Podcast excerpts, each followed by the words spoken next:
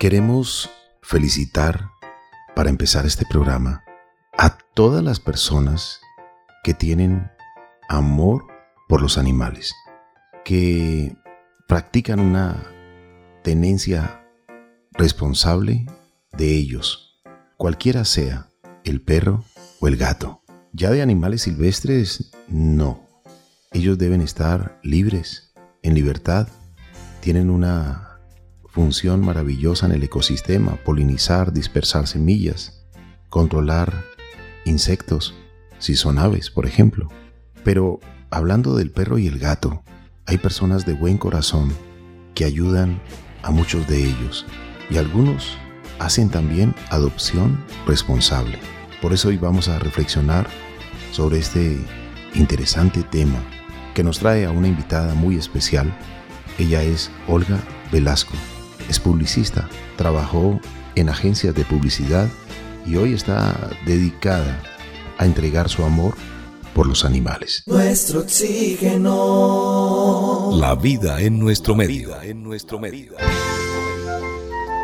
Nunca se había escuchado tanto como se escucha ahora la adopción de perros y de gatos o adopción de peluditos. Qué importante es hablar de este tema, pero también hemos observado como muchas veces ha llegado este nuevo integrante a la casa y no se ha adaptado a la familia, o más bien la familia no se ha adaptado a él y termina nuevamente en la calle. Le damos la bienvenida a Olga Velasco para hablar de este importante tema, la adopción responsable. Eh, muchas gracias, Marian. Qué, qué gusto estar en este programa. Saludo también a Carlos eh, gracias por invitarme a este maravilloso espacio que habla de la tenencia responsable, de, las mascotas y de temas tan importantes como cuidar el medio ambiente. Pues muchas gracias, Olga, por aceptar la invitación, pero queremos conocer un poco de usted. ¿Dónde le enseñaron a usted? ¿Dónde aprendió? ¿Dónde se conectó con este maravilloso amor por los animalitos? Este que usted siente hoy y que nos convoca hoy, que nos integra en este programa para reflexionar sobre ello? Bueno, pues Carlos, el amor mío por los animales, básicamente por los perros, es de toda la vida. En mi casa yo no recuerdo un, espacio de vida sin, sin, tener un perro en casa. Siempre lo tuvimos. Eh, fuera de eso, yo me crié en una finca básicamente hasta los cuatro o cinco años que ya nos vinimos a la ciudad porque teníamos ya que entrar al colegio mis hermanos y yo.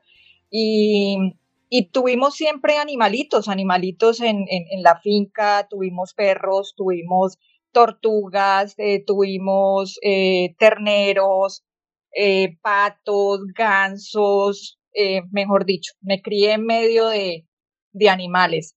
Ya cuando llegamos a la ciudad, sí, básicamente fueron eh, perros, entonces crecí con perros toda mi vida, pero antes, antes uno como que no tenía esa conexión tan directa con los perros, los perros estaban allí, pero no formaban parte como de nuestra familia como tal. Eh, ahora esto ha sido una cosa muy diferente. La relación estrecha con los animales, básicamente lo que son animales de compañía como perros y gatos, es, ya son miembros de la familia. Entonces, eh, pues el manejo es muy diferente. Eh, ¿Cómo me conecté realmente con, con esta parte de, ya desde el sentimiento de sentir al, a, a, la mascota como parte de nuestra familia? Yo creo que fue hace más o menos unos 15 años, tal vez, que con una amiga eh, me conecté con la fundación a la que ella pertenecía, la Fundación Paraíso de la Mascota, valga la pena la propaganda porque es una fundación que nació por eso, por el amor de una, de una persona que quiso rescatar animalitos de la calle y esto fue creciendo, creciendo hasta que se fue una fundación. Y ahí conocí realmente lo que era el amor verdadero por un animal en esa, en esa fundación. Qué bueno conocer la historia, la historia de esa conexión maravillosa. Y, sabe una cosa, Marían y amables oyentes, que esto que nos está narrando Olga, de esa conexión que había con los animalitos antiguamente y especialmente los silvestres, es porque antes había la costumbre en los abuelos, en las abuelas, de encargar animalitos como pajaritos que cantaban lindo y se tenían en una jaula, en el patio, en el balcón, y eso se volvió muy de moda, lamentablemente. Hoy cuando sabemos que muchos de estos seres vivos están amenazados porque fueron muy pedidos, comprados, encargados, y entonces estaban en el nido y ya prácticamente los abordaban para llevarlos a una plaza de mercado donde era libre la venta de estos, eh, de estos seres vivos eh, silvestres. Afortunadamente, esta práctica ya se ha terminado. Eh, muchas familias son conscientes y son amantes de los animalitos, pero en libertad. Más bien les colocan naranja, mandarinas, para que ellos disfruten y más bien deleitarse, verlos comer, verlos alimentarse, verlos hidratarse y luego volar en libertad a su nido donde ellos han querido hacerlo, donde ellos han querido construirlo.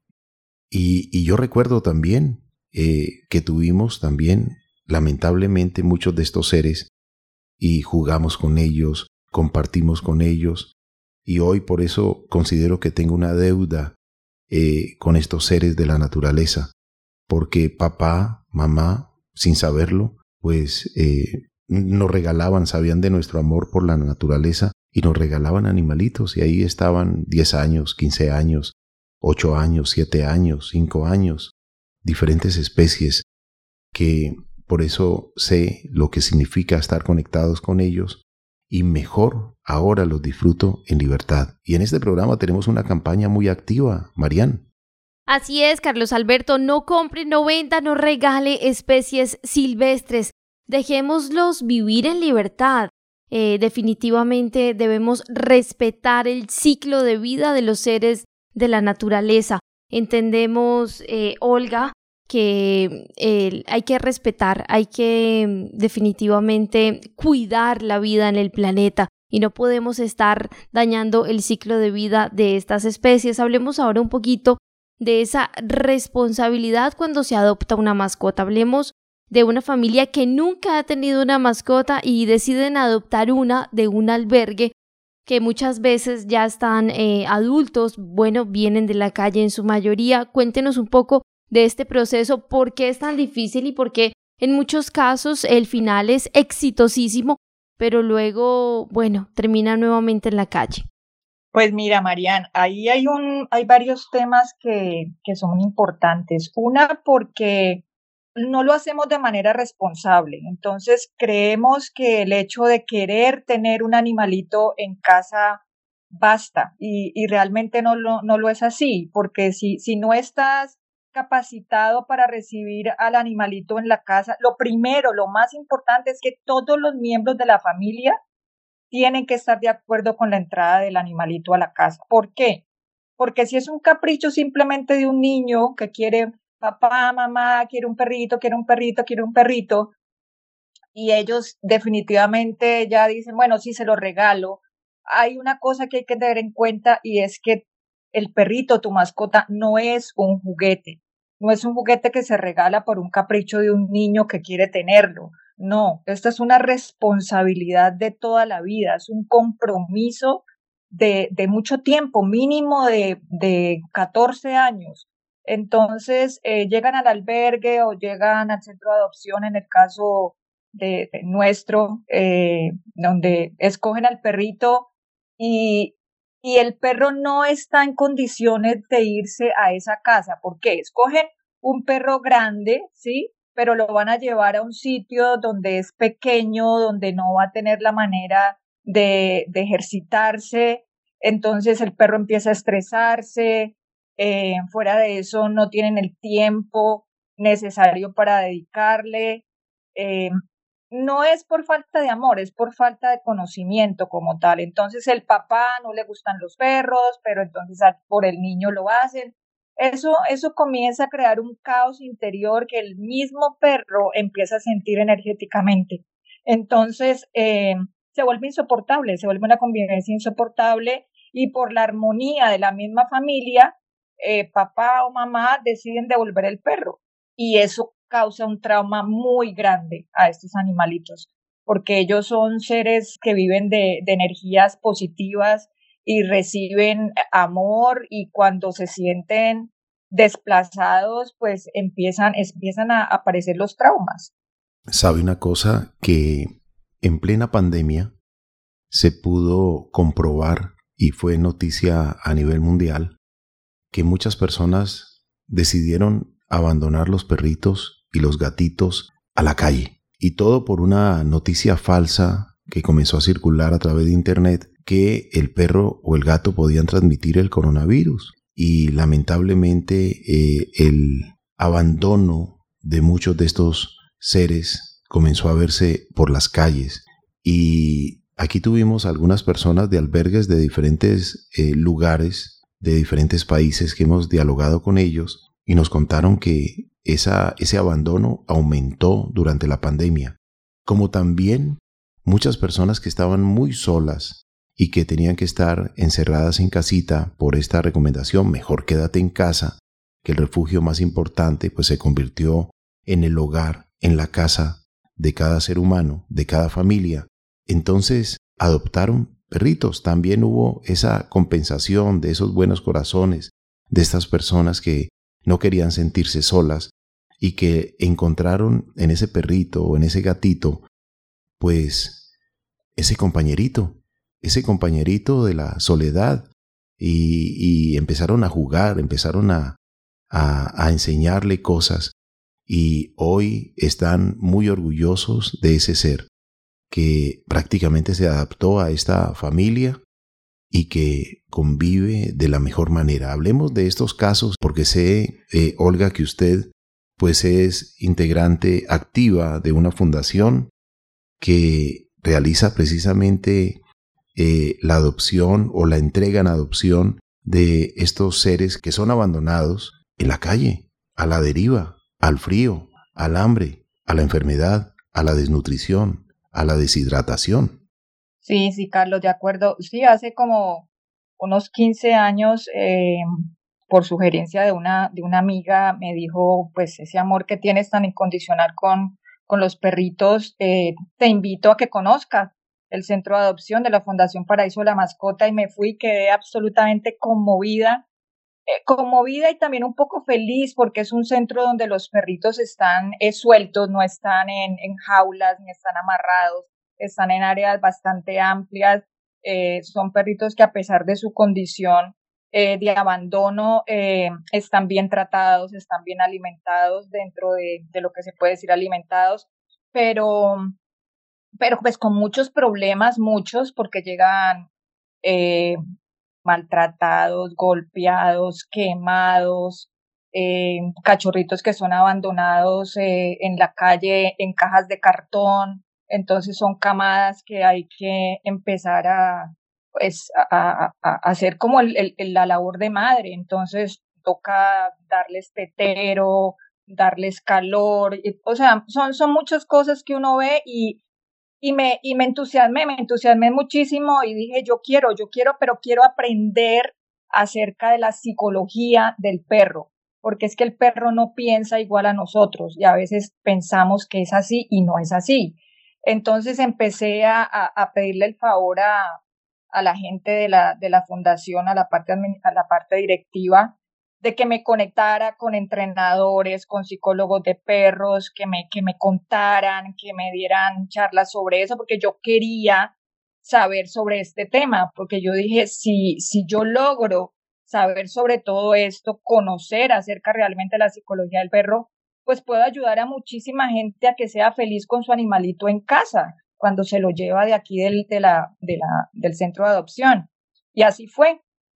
Así fue. Eh, tuve muchísimas charlas con entrenadores, hombres, mujeres, psicólogos de perros que me dieron muchísima información. Entonces, yo ya me convertí como, como en, en, esa parte especializada en la fundación de dar las charlas de tenencia responsable en todos los eventos que había de la fundación, en hablar con algunas familias que se iban a entregar los perros en adopción, eh, en darles eh, esa, ese conocimiento para que entendieran que no es solamente elegir un perro porque me gusta, no, tiene que adaptarse a las necesidades mismas del perro y de la familia. Entonces, eh, esa fue una labor bonita que extendí a, a, la comunidad en general. Entonces ya empecé a hablar con mis amigos y, y ya creé un emprendimiento que se llamaba Doc SOS, donde yo lo que ayudaba era a esa gente que quería tener su perrito, pero que lo tuviera responsablemente.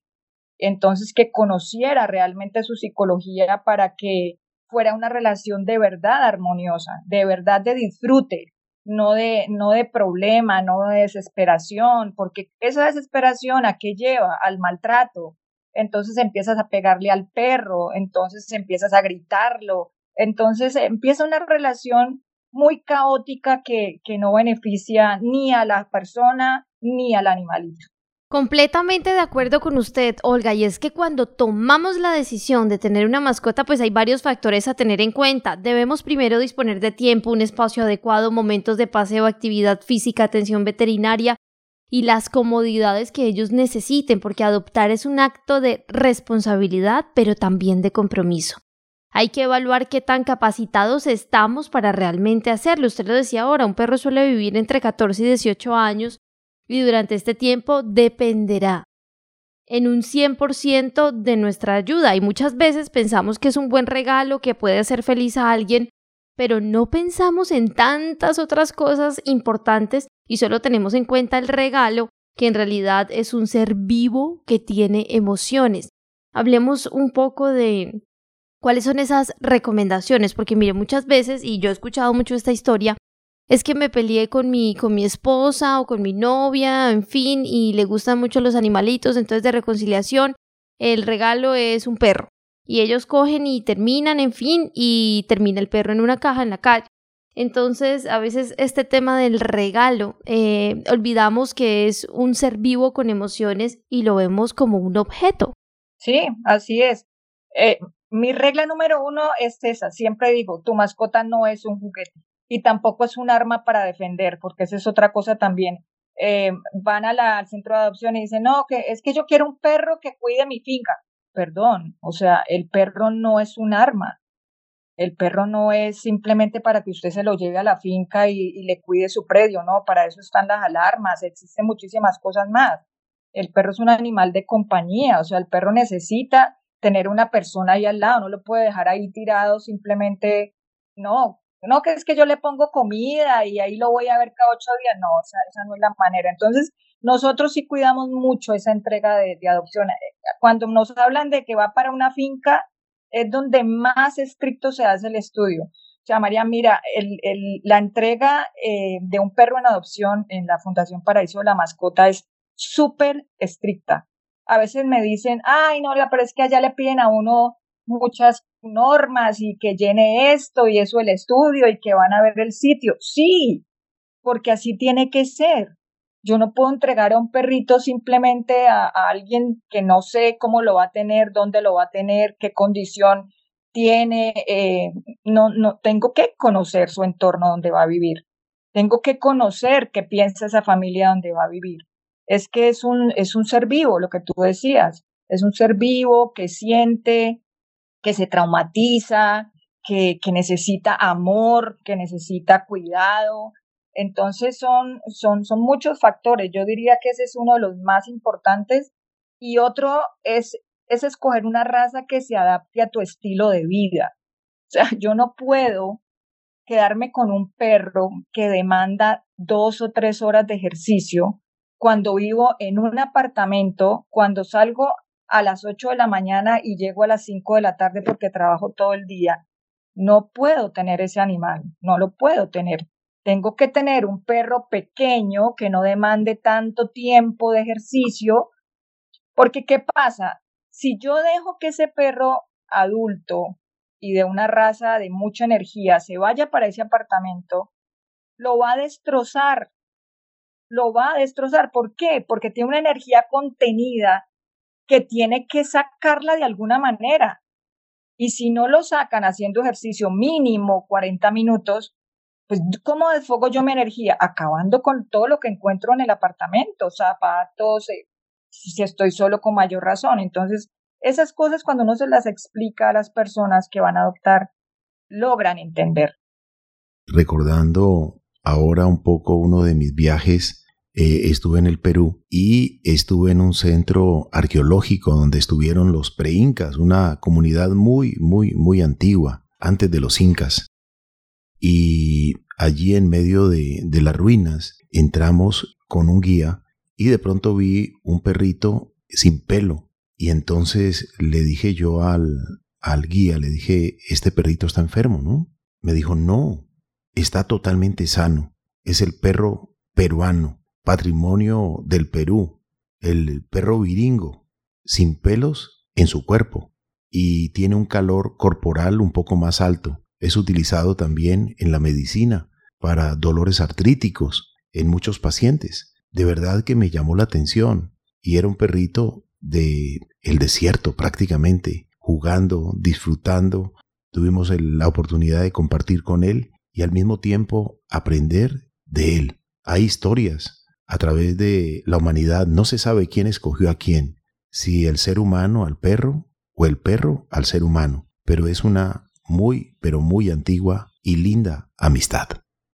Sí, así es, así es. Eh, no, no se sabe quién escogió a quién, pero, pero es una relación muy hermosa, muy hermosa. Yo traté de vivir sin perro tres años cuando se me murió mi perrita de 15 años y dije, ay, no, no quiero tener más perros. Sufrí muchísimo, muchísimo con la muerte de mi perrita. Además, me tocó tomar la decisión de dormirla porque ya tenía un cáncer con metástasis muy, muy agresivo y sufrí mucho. Tomar esa decisión es una decisión de amor impresionante para no ver sufrir a tu mascota pero fue tan duro que dije, no, no quiero más perro, no quiero más perro. Duré tres años y, y no pude, no pude. Yo dije, yo, ¿qué hago? Yo, yo tengo que vivir con un perro. Esta es mi, mi esencia de vida, es estar al lado de, un animalito de esto. Entonces, eh, esa es una relación hermosa, pero sí hay que saberla manejar y hay que conocer, hay que conocer mucho sobre su psicología para, para poder establecer una, verdadera relación de armonía y equilibrio. Estaba viendo aquí unas estadísticas un tanto dolorosas sobre la realidad del abandono de mascotas. La mayoría de los animales abandonados son cachorros. Muchas camadas completas son abandonadas en carreteras y basuras. España es uno de los países europeos con mayor tasa de abandono. Se producen 17 abandonos cada hora, lo que supone más de 150.000 al año. Andalucía y Castilla, La Mancha son las regiones con mayor tasa de abandono. ¿Por qué cree usted que ocurre esto? Eh, la verdad que yo creo que también por una compra impulsiva, por eh, falta de conciencia para tener un animalito en casa, una mascota, un perro, un gato, por falta de amor. Definitivamente, Carlos Alberto, faltaron hacerse algunas preguntas antes de adoptarlo. ¿Cuentan con los recursos económicos? ¿Tiene el espacio suficiente para un animal? ¿Qué hará con el animal si se muda de vivienda, de ciudad o de país? ¿Sabe quién lo cuidará cuando salga de vacaciones? ¿Conoce los costos de una guardería o un hotel para animales? ¿Está preparado para mantener y cuidar a su animal por el resto de la vida? Adoptar es una decisión muy importante y no por impulso. Prácticamente cuando esto se hace por impulso, termina nuevamente en la calle en menos de casi dos, tres años. Un error también es regalar un animalito. Pensar de que la otra persona, lo mejor tal vez quien sabe puede ser, lo va a tener bien. Yo pienso que si estás decidido a tener una mascota antes de comprar, plantéate la adopción. Hay muchísimos animalitos abandonados y recogidos por las protectoras, por los albergues. Y también hay que recordar que las mascotas no son juguetes es un ser que siente, que necesita cuidados, que se convertirá en tu fiel compañero durante muchos años. Antes de tener una mascota, hay que ser muy consciente y formularse muchas preguntas como las que usted muy acertadamente eh, mencionaba ahora, porque necesitan dedicación, tiempo, atención, cuidados, eh, presupuesto y mucho, mucho, mucho cariño, mucho amor. Olga, le agradecemos infinitamente el habernos acompañado en este programa para hablar acerca de la adopción responsable de perros. ¿Cuáles son sus redes sociales? ¿Cómo contactarse con usted? ¿Cómo podernos contactar con Dog SOS? Eh, Marian, bueno, ante todo, mil, mil y mil gracias por esta invitación tan hermosa, por permitirme transmitir todo lo que eh, a lo largo de estos años he podido eh, documentarme, de, darles eh, toda esta cantidad de información tan importante para tener perritos en equilibrio y felices relaciones entre humanos y, animalitos. pues a ver, Marian, yo no soy muy de redes sociales, la verdad. Tengo mi WhatsApp, que es 315 564 9857. Eh, ese es mi WhatsApp. Abrí alguna vez que de pronto pueden, pueden entrar, no lo tengo actualizado, pero ese en, en Facebook, eh, eh, Doc SOS Cali. Entonces ahí también hay alguna, alguna documentación e información, pero casi no, no me meto ahí. Mil y mil gracias, Carlos y Marian. Hermosa labor la de ustedes con este programa tan hermoso y cuenten conmigo en, lo que necesiten eh, para apoyar esta, esta hermosa causa de la adopción y y de la tenencia responsable de mascotas. Felicitaciones a usted por esta linda labor, por estas lindas acciones de amor por los animalitos. Disfruta muchos momentos con tu mascota, con tu perro, con tu gato. Recuerda que las vidas de ellos son un poco más cortas que la tuya si tienes el privilegio de tener muchos años de vida y pensar que ellos pasan la mayor parte de sus vidas esperando que regresemos a casa cada día, que sea un encuentro maravilloso, que sea un compartir de vidas, de existencia, de juego, de cariño, de amor, de compañía.